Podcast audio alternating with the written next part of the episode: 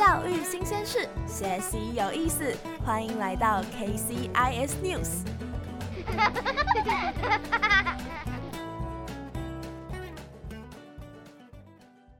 欢迎来到 KCIS News。这次我们邀请了申请优秀大学的历届学长姐来做访问。这一期因为访谈中学长姐分享的经验与心得比较多，所以由于时长问题，我们会分成两期做播放哦。这次的主题提到了大学社团选课、住宿与到国外应该要做的准备等等，希望学弟妹们听完都可以收获满满。那现在想要请两位学长姐做自我介绍。Hello，各位学弟妹，大家好，我是二零一八年毕业的 Troy 吴楚威。你们可能之前在学校有听过我的名字，因为呢，我在乐坛担任过三年的团长。那同时，十二年级的时候，我也是学生会的自律长。那我更是现在很夯的排球社团的创始成员之一。那我现在的话是就读于 Purdue University，然后我现在是我的 major 是 Electrical and Computer Engineering。那我现在是大二升大三。那你们可能会很好奇，就是为什么我现在是大二升大三，不是大三单大三升大四呢？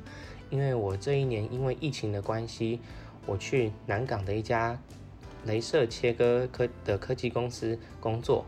那我之前担任里面的 RMA Technician。那就是维修工程师，那后来转转转职转到软体部门，那我主主要是做开发跟维护网站的软体工程师。好，那我们现在就请杰西也自我介绍一下。Hello，大家好，我是 Jessie 袁和婷，是二零一九年的毕业生。那你们之前可能也有听过或看过我，因为我之前也是学生会的秘书长。担任过北方家族的家族干部，然后也有举办过舞会、TEDx、毕业典礼等等的活动。那我现在读的是 UC Berkeley，majors 是 Data Science 跟 Operations Research and Management Science。现在是大二，准备要升大三。谢谢学长姐。那想要请问两位，到美国之后，我们应该要准备什么呢？听说大学都有办理新生训练，也就是 orientation，这个是要参加的吗？基本上每个学校一定会有自己的 orientation，但是今年因为疫情的关系，有可能会线上，就是或是 limited in person。那当初像 UC Berkeley，我们的方式是分成很多小队，然后小队里会有很 random 的，第一就是 freshman 的人。所以你会跟不同国家的人一起进行活动，这样，所以就会有不同 explore the campus 的各种活动，比如说带你去学校的餐厅，带你去学校的可能攀岩场，或是看电影、看表演什么的。其实这些活动都不是很重要，但是呢，我觉得最重要的东西应该是在里面交朋友，就是 orientation 可能是你交到你在那边的第一个朋友。就是除了你的室友、你的同宿舍的朋友跟本来就认识的以外，orientation 真的可以交到很多朋友。所以，如果你不是很想要去那些活动也没有关系，可是你可能可以跟你在那边交到的朋友一起出去 hang out。不过像是 Troy 他就没有参加 orientation，因为他升大一的时候有去提前上暑修，所以该看的都已经先了解过了。就我跟身边的人的经验来说，还是很建议学弟妹们。可以的话，就真的多多去参加活动，多多 explore the campus，交朋友这样。好，其实呢，虽然没有参加到 orientation，但是其实有一点点小小后悔没有参加，因为其实呢，很多人都会说，嗯、在这个 orientation 的时候，你真的是可以交到很多的朋友，甚至有些这些朋友。就是很多老师他们都会说，像 Purdue 我们的老师他们就说，他们他跟他太太可能这个时候就是在 orientation 认识的，然后呢就一路一路一路变成最后就结婚这样子。所以有的时候你可能会遇到你人生中很重要的朋友或者是另外一半，所以嗯，还是建议的话还是可以参加。那看来 orientation 在大学社交中是很重要的呢。两位学长姐都建议大学新生营的活动，这里也多多鼓励学弟妹们参加哦。那下一个想要请问的就是学长，你们是如何安排接机的？学校的台湾学生会会处理接机的这个部分吗？好，关于这个的问题呢，其实非常有趣，因为呢，这种服务呢，台关于台湾学生会接机服务呢，通常都只有学妹才会有啦，这种男生就不会有人想要来接啊，因为你想想看嘛，有车的也是学长，谁要来接你？当然是学长来接你啊，那学长会想接学弟吗？嗯，不予置评。好，那其实呢，我第一次去也是爸妈陪同我去啦，因为我去的时候就是租房子，那也要弄一些。家具啊这些的问题，那如果是自己去的话，其实学校再怎么样，一定都会有配合的 shuttle。学校这些距离比较近的，可能似乎可以搭呃公车或者这些，或者是 Uber 这些。那如果你是像我们呃 Purdue 这这个离最近的机场是在芝加哥，那它的距它的旅程时间是两个半小时。那这种的话，通常就是会有专门的 shuttle，呃。运送啊，那这个就是你去学校之前查一下，学校官网都会写说，就是怎么 travel 到学校这样子。对，那如果不知道的话，也可以向学校的 international office 联系确认。哦，原来如此，这样交通的问题也可以透过查询与询问解决。那处理完交通的问题，想要请问一些关于在国外留学住宿的问题。想问学姐，觉得住校或者是搬到外面租房子，哪一个选择是比较好的？呃，基本上大一通常学校都会有 guaranteed housing，就是你一到学校一定可以住宿舍这样。有些学校，比如说我们大二的话，你就需要搬出来。不过也有别的学校是四年都可以住宿舍，所以就是看你们的学校怎么规定这样。那宿舍的话，通常会有一些选项，比如说单人房、双人房、三人、四人等。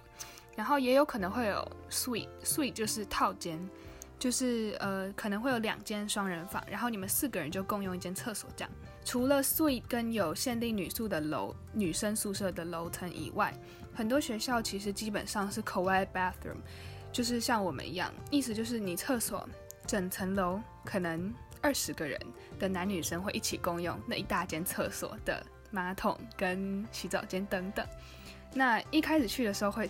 真的很奇怪，就是你一洗完澡出来就看到有个男的站在你面前，但是呢，久了就习惯了。如果你住在 on campus 的话，你在洗澡的时候，有些人不是会放音乐吗？那你放音乐，隔壁的可能还会跟你一起唱。另外就是在室友的方面。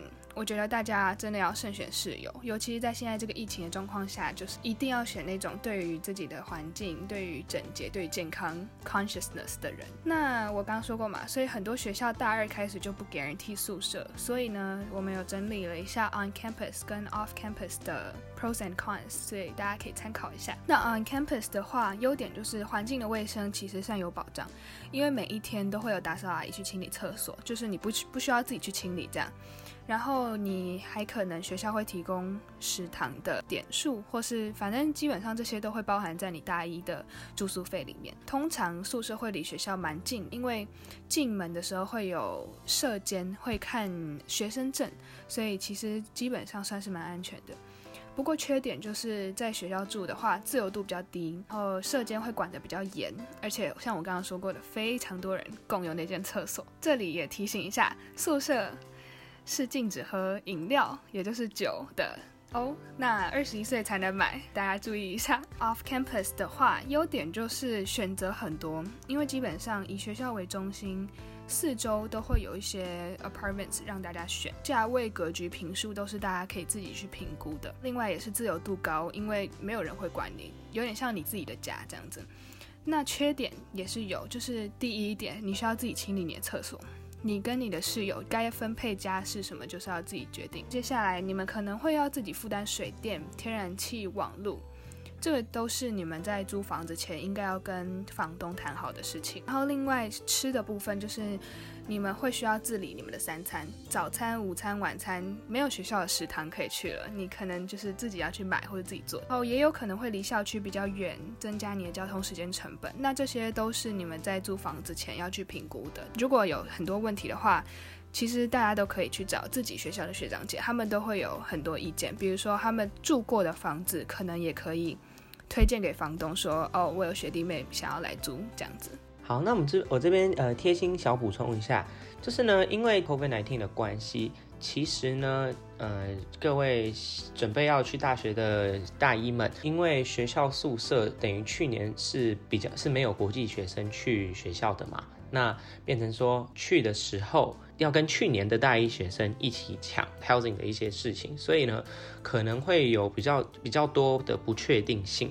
这要请各位学弟们，就是去的时候真的要好好查清楚自己到底有没有 guarantee 的呃这些 housing。那如果没有的话，要确实准备好 Plan B 这样子，要不然到时候去没有地方住，可能是真的是蛮蛮麻烦的一个问题啊。嗯，好，谢谢学长的贴心小补充。这里学姐也分享了住宿与在外面租房子的优缺点，也希望学弟妹们之后遇到这个问题的时候可以自己斟酌。那结束住宿的问题，到大学考试，想要问大学会有 placement test 吗？有，大学有 placement test。那其实很多比较基本的科目，基本科目意思就是说，像大一或者是大二这样子的科目，包括 calculus one，然后 calculus two，还有 calculus three，这些都是其实都是呃 cal one cal two 这些其实是 AP 可以抵掉的嘛。那 calculus three 你可以等到你进去。呃，学校以后再考啊，这是以我们 Purdue 为例啦。那我不知道其那其他学校可能会有相关不同样的规定。每一个学生进到大学以后，都会有必须要参加 English 英文课。那这英文课包括成 oral 跟 writing composition。那 oral 就是口说，那 composition writing 这个通常是这是两堂课，这通常是两堂课。这两堂课通常也是可以用考过的，但但你就是要去复习过。那考过的话，你就可以不用上，这样也算是省学分或者是省钱的一个方式。但是这些呃 placement test 其实也是要费用的哦。嗯，那像是比较简单的 chem chemistry，还有就是 biology 也都可以用，不管是 AP 或者是像我刚刚说的 placement test 来考掉。大三、大四的课，因为都算是 upper division，就是 high level 啦。意思就是说，大其实去大学也有它的专精性嘛。你去这个大学，它其实基本上就是需要要让要让你上到一些大学的东西，总不能说你全部都 AP 或者是 IB 这样子抵掉，那这样去大学好像也没有什么意义。对，建议各位学弟妹在入学前呢，都先查好自己想要的 major，major 都会有一个配合的 major track 或者是 study plan，包这个 plan 会写出这个这四年。怎么安排你的每一个学习的呃课程该怎么排？那等一下我们会讲到选课的规划。好，那如果有问题的话，也可以跟 advisor 讨论。听完学长的回答，学弟妹们记得查清楚什么科目跟考试可以抵掉课程哦。回归到时事，现在正处于疫情高峰期，打疫苗是一件很重要的事情，所以想要请问学姐，到美国前要施打疫苗吗？还有就是有什么重要的东西是要带出国的？是不是需要打疫苗这件事情，其实大家现在可能都很混乱，因为有些人其实现在就或是七月。八月初就已经准备去美国打疫苗了。在台湾的大家可能就是评估一下自己能不能在台湾打到疫苗，然后如果要先去美国打的话，需要 fully vaccinated 要多久来评估你要不要提早出国这样子。你们可能也都是要看一下每个学校的规定，因为有些学校只接受 FDA 的紧急授权用药，可能 WHO 通过他们就不接受这样子，所以大家真的一定要看清楚。如果看不清楚的话，可以问学长姐，或是直接问学校官方的医疗中心也可以。携带物品的话，其实网络上都有很多。那康桥之前也有给过一个 checklist，其实大家都可以从上面去看，蛮齐全的。一定要记得带的就是你的 I-20，就是如果你不是美国公民的话，你会拿到一个 F1 签证，所以你的 I-20 一定要带。有没有什么是你们觉得当初去没有带到，所以很苦恼？或者是因为有带到，所以很庆幸的。个人用品的话，如果你有近视，隐形眼镜最好是从台湾带，因为在美国配隐形眼镜需要处方签。自己的个人用药也最好备齐，因为那种普通的头痛、感冒、腹泻药，如果你在美国找不到你用过的或是信赖的药的话，就是会不太安心嘛。所以你可以在出国前去跟自己信任的，比如说儿科、加医科的医师拿这样子。那女生的话，我会建议你先备好一两个月的卫生棉，因为在美国你不太一定可以找到你自己用的习惯或是喜欢的，就是那种类型，所以我会建议你先带好自己的，或者就是以备不时之需嘛。那你如果到那边用完了，你可以再买这样子。那想问问学长姐，到达大学之后有什么是一定要做的？在进大学前，大家应该都会开始选课。所以选课前，其实最重要的就是找你的 advisor 谈谈。当然，你可以找学长姐，或是自己上网查。不过，如果你有任何问题的话，真的直接去问 advisor 是最快的。你可以考虑 major、minor 甚至 double majors，这都是需要你自己去评估你的兴趣跟你的时间等等。那虽然大一其实大家应该会想要多多参加课外活动或是社团，不过大一其实也是分数最好拿的一年。如果你有在注意 GPA 的话，大一就是最好冲刺 GPA 的时候，因为其实越到大二、大三、大四，你的 GPA 通常只会越来越低，因为课越来越难。所以大家就是评估一下自己的学习状况跟社团，但是还是鼓励大家一定要。多交朋友，因为大一真的是很快乐的时候。有些 requirements，比如说 readings and composition，还有一些比较嗯基础的数学什么的，是可以在社区大学上的。而且 transfer back 它不会算进你的 GPA 里面。通常，比如说我们学校，它不会显示 letter grade，所以你只要在那边 pass 就好了。可是重点是你一定要跟学校确认说，这件这堂课你可以在社区大学上，可能可以在暑假啊，或是甚至学期中，如果学校同意的话，你们是可以多花一点时间一起上。就是这可能可以帮你省一点你在原本学校的学费，省一点时间这样子。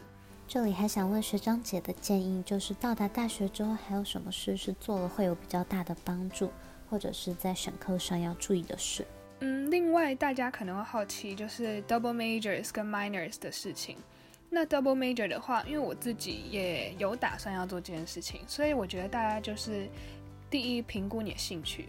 一定要选那种你很有兴趣的东西，不然其实你可以去 minor，因为 double majors 的话，它其实会限制你可以选什么课，因为你必须要上到一定的课课堂数，有些课你一定要上你才能毕业。所以其实如果你对很多东西都有兴趣，或是其实你并不是只是真的喜欢这个 major 才去 double 它的话，其实没有很大的意义。所以大家就是谨慎评估，一定要确定自己可以毕业。好，那 minor 的部分我就交给 Troy 讲。好，那我之前说过嘛，我的 major 是 computer engineering。那我其实自己很喜欢数学，因为我们的 computer engineering 的课呢，其实很多会上很多数学嘛。就像我这样子，就是因为看到说我 minor 的课的数学课呢，其实跟 engineering 的课已经重叠了非常多了。就可能说 minor 要叫你上十堂课，有八堂课都已经跟你 engineering 的重叠，你会不会很 tempted 想要去？把修多修一个 minor，如因为你又喜欢数学嘛，对，所以我就因为这样子就去多修了两堂数学，那现在也已经拿到也 complete 我 math 的 minor 了，所以呢，我是觉得蛮蛮有趣的啦，因为毕竟你去修了一个 minor 以后。就是你就多了解了一点东西嘛。我自己个人的经验是我数学因为为了 minor 去修了一堂呃很难的课，那就是 required 的。我修了以后发现啊，这怎么跟我想的原本想的数学不太一样？因为数学我通常觉得就是算算算，那算出来答案哦，你好棒，对，这样子。这一堂数学课不是，它是用文字来跟你讲数学，文字可能就比较不是我的强项。那最后跟我想的不一样，所以我觉得觉得这就是一种尝试啦。就是你有去尝试过新东西以后，你就会发现说哦。这个可能不一定是你真的想要做的东西，但是有试过你才知道嘛。如果你没试，你怎么会知道？对，所以呢，我就觉得多尝试是比较好了。杰西比较厉害，他可以 double major。所以如果只是尝试兴趣的话，那就 minor，我觉得就就可以了，就绰绰有余了。听完学长姐在选课上的经验分享，相信很多学弟妹们对于选社团也有一些疑惑，所以想要请问学长姐，大学有什么样的社团呢？那两位有参加过什么吗？好，那其实大家上了大学以后呢，其实都会最最想知道就是社团嘛。大学就是有很多各式各样的活动，各式各样的社团，都是帮你推扩你的人际关系的一个一个媒介。那我个人呢，选择去参加了一个比较不是一般台湾人或者是亚洲人会参加的社团。那我参加的是 crewing，叫做西式划船。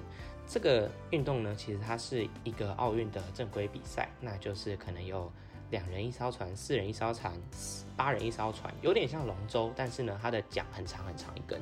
对，那通常这种这个 crewing 啊，我觉得大概是轻艇队比较多会听过。其实这个是一个很 westernized、很西方人会参加的一个运动啊，因为呢，它其实很糙，就是你每天每个礼拜要训练好多好多次。重要的来就是呢，因为你。跟你相处的这些人，其实他们都是外国人，他们都是美国人。真正跟他们相处以后，你会发现，其实真的有很多事情，就是文化上的交流，你会真的会学到很多。因为我们的这个社团呢，其实不只说只有划船而已，我们其实还有做一些当地的社区服务。社区服务的话，有一次我讲我讲一次我深最印象深刻的，就是呢，我们都要去他们当地的。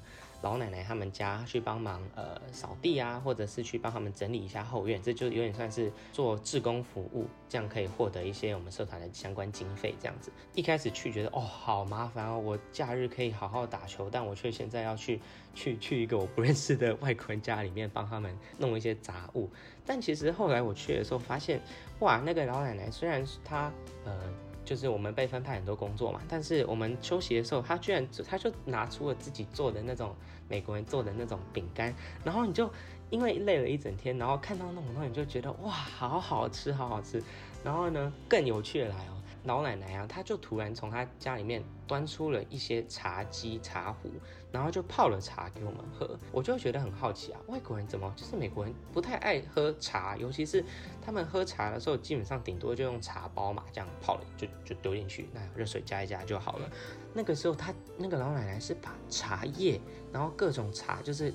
有关泡茶的相关工具都拿出来，我就真的觉得好惊讶，就是怎么会有这么酷的东西？然后后来我问了那个老奶奶怎么会有这些东西，以后她才说她的女儿啊嫁给了一个台湾人，所以呢，那他们现在台住住在台湾，那那那个女儿就会寄一些呃礼物啊，或者是回来的时候会带一些。呃，东西回来给他妈妈嘛，那这些茶具啊，就是其中的一些礼物。这个老奶奶看到这些就很高兴，很高兴，很喜欢。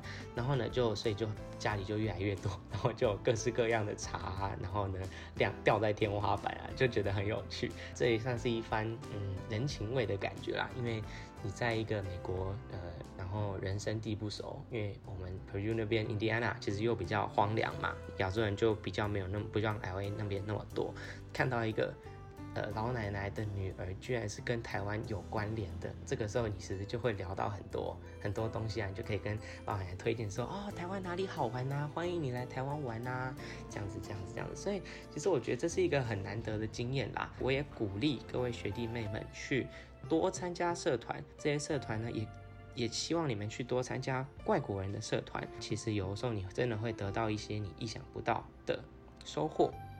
嗯，除了 Choi 刚提到的那些以外，比如说像我们学校好了，进去大学之后，你真的会有非常多的社团可以参加。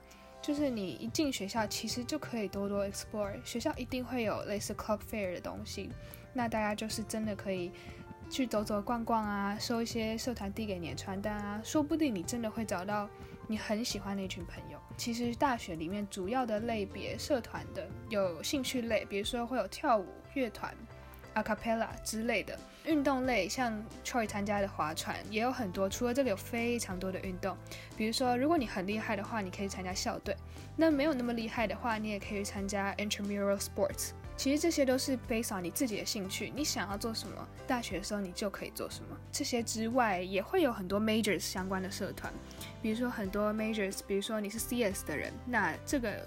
可能会有很多社团，就是一群 CS 的人在一起做 CS 的事，那很喜欢的人就会很开心。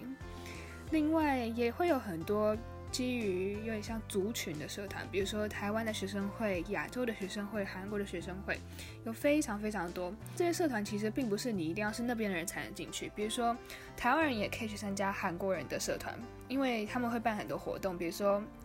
嗯，像是什么韩式 barbecue 的活动啊，或者什么，那其实大家都可以去交朋友。在美国大学，只要你开心，你觉得在那个环境你是舒服的，你参加什么社团都可以。另外，可能大家会很好奇，就是美国的 Greek life，就是所谓的 fraternity 跟 sorority 的文化。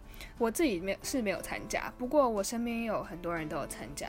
其实那就有一点像是，嗯，跨越年龄层的社团，因为他们其实像可能从几十年前就开始，然后一路传承传承到现在，所以可能你毕业之后，如果你有参加兄弟会、姐妹会的话，毕业之后你到工作的时候，可能都还会认识。突然发现，哎，我们同一个 fraternity，那你们就会真的非常有亲近感的感觉。